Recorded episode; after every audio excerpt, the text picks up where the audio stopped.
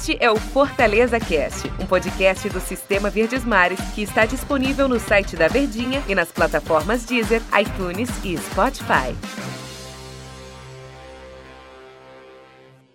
Olá, amigo ligado no Fortaleza Cast. Bom dia, boa tarde, boa noite, boa madrugada para você que nos acompanha em várias eh, horários, em vários horários aqui do nosso podcast. E o episódio de hoje é para falar sobre o jogo contra o Sampaio Correia. Eu, Denis Medeiros, ao lado de Daniel Rocha, aqui o nosso comentarista. E o Fortaleza venceu 2 a 0 o Sampaio Correia, mas venceu e não agradou, como foi na primeira rodada 1 a 0 em cima do CRB. A gente sabe dessa situação de começo de, de temporada, né? Que emendou uma temporada na outra, 2021 e 2020. E o time do, do Fortaleza foi lá e ganhou da equipe do Sampaio Corrêa fora de casa, no Castelão em São Luís deles. 2 a 0 Fortaleza, Daniel Rocha. E aí, amigo, como é que você está após Tudo essa bem. notícia bombástica? Me sentindo Leonel Messi. É, Tá rapaz, tá né? voando, hein? Tá voando. Melhor do mundo. Melhor do mundo. Olha, rapaz, agora, grande abraço pra todo mundo que tá acompanhando a gente aqui no Fortaleza Cash pra ouvir sobre a vitória, né? O que tem sido importante. Você Se- concorda, como eu disse? O Fortaleza venceu, mas não convenceu? De novo? Era aí que eu ia chegar. tá? Chegue, Se- pois Se chegue. você tivesse calma. Porque assim, calmo, pode chegar. Ah, muitas, muitas vezes no futebol tem a questão do vence, mas não convence, e convence, mas não vence.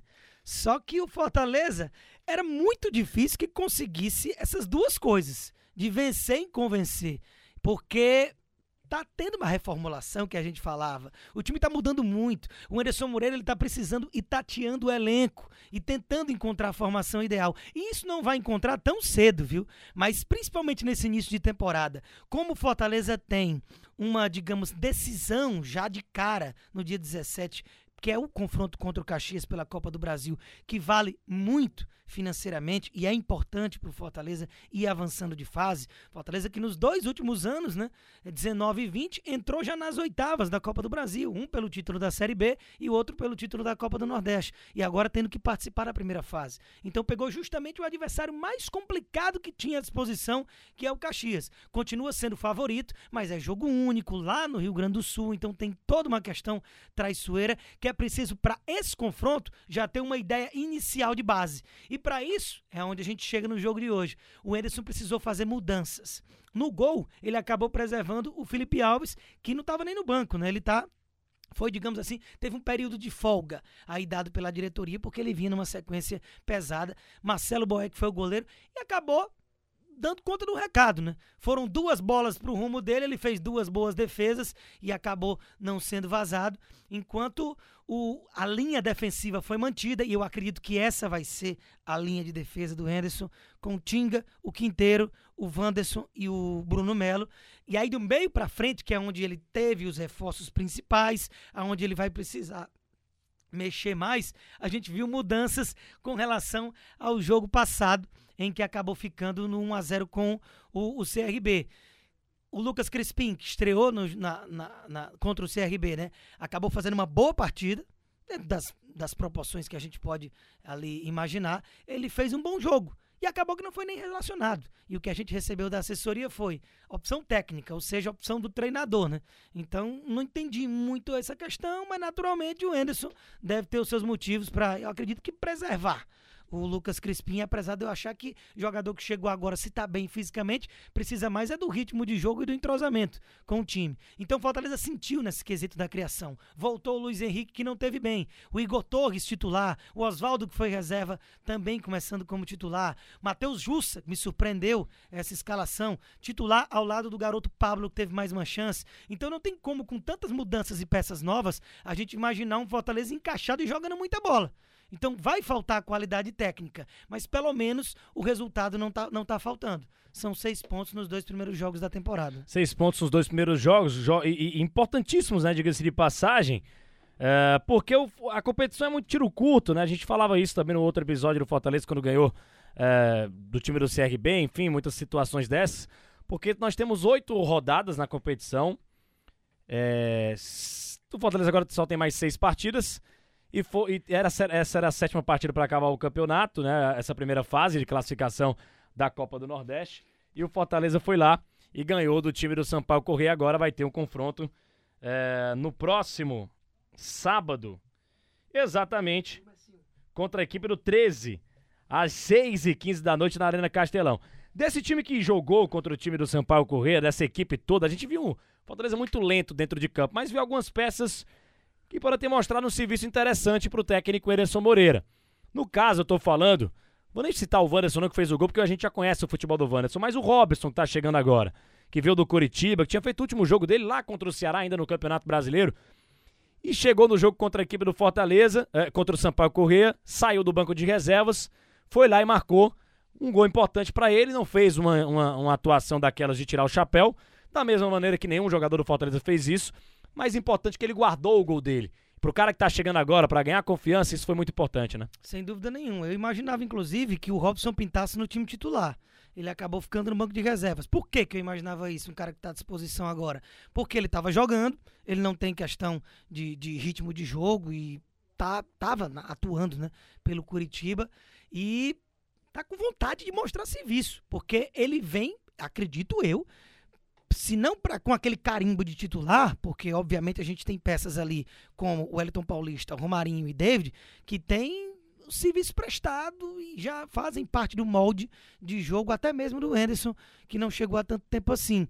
Então, naturalmente, quem chega, se não for um extra classe, como não é o caso do Robson, precisa brigar por vaga. E eu imagino que essa seja uma das posições em que ele, quer dizer, um do, uma das peças de reposição do Fortaleza que chegaram para essa temporada, dos reforços, os que mais têm condição de ser titular.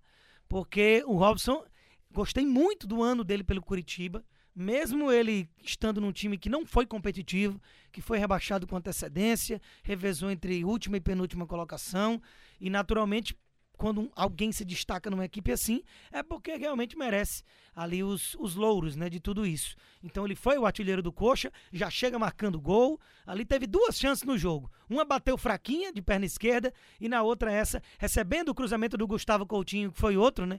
Que apareceu na relação e já entrou. Acabou marcando esse primeiro gol, que dá essa confiança, dá moral. O Wellington Paulista vai ter que abrir o olho, apesar do Robson ser um segundo atacante. Ele não é nem um ponta e nem um centroavante, só que essa posição não tem no time do Fortaleza. Então ele vai ter que se encaixar numa ou outra situação. O Wellington foi pouquíssimo municiado e acabou não recebendo bola. Ele é um cara que precisa que a bola chegue nele para colocar em prática o seu poder de finalização. Foi mais um jogo discreto do WP9.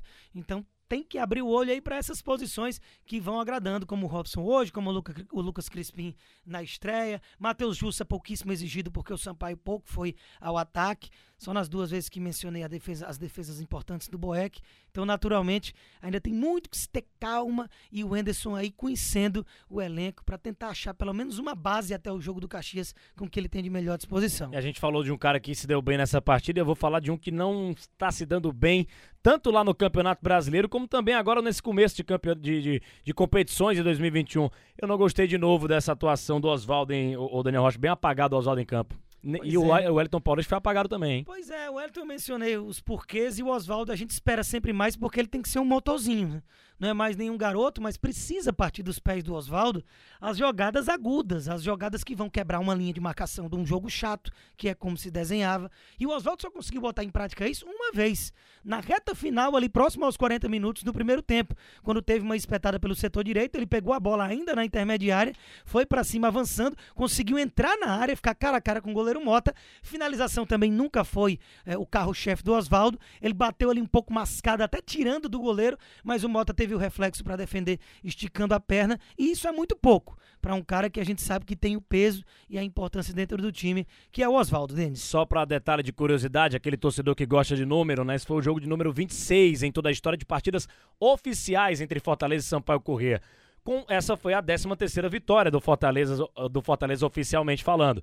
13 vitórias do Fortaleza, 7 vitórias do Sampaio Corrêa e 6 empates. Essa é a história do confronto que o Fortaleza manda para cima do, do Sampaio Corrêa. Valeu, Daniel Rocha. Um grande abraço para você, hein? Um grande abraço, meu querido Medeiros. Tamo junto e até a próxima. Até a próxima, Nação Tricolor. Até a próxima edição aqui do nosso Fortaleza Cast. Um grande abraço a todos, hein? Este é o Fortaleza Cast, um podcast do Sistema Verdes Mares que está disponível no site da Verdinha e nas plataformas Deezer, iTunes e Spotify.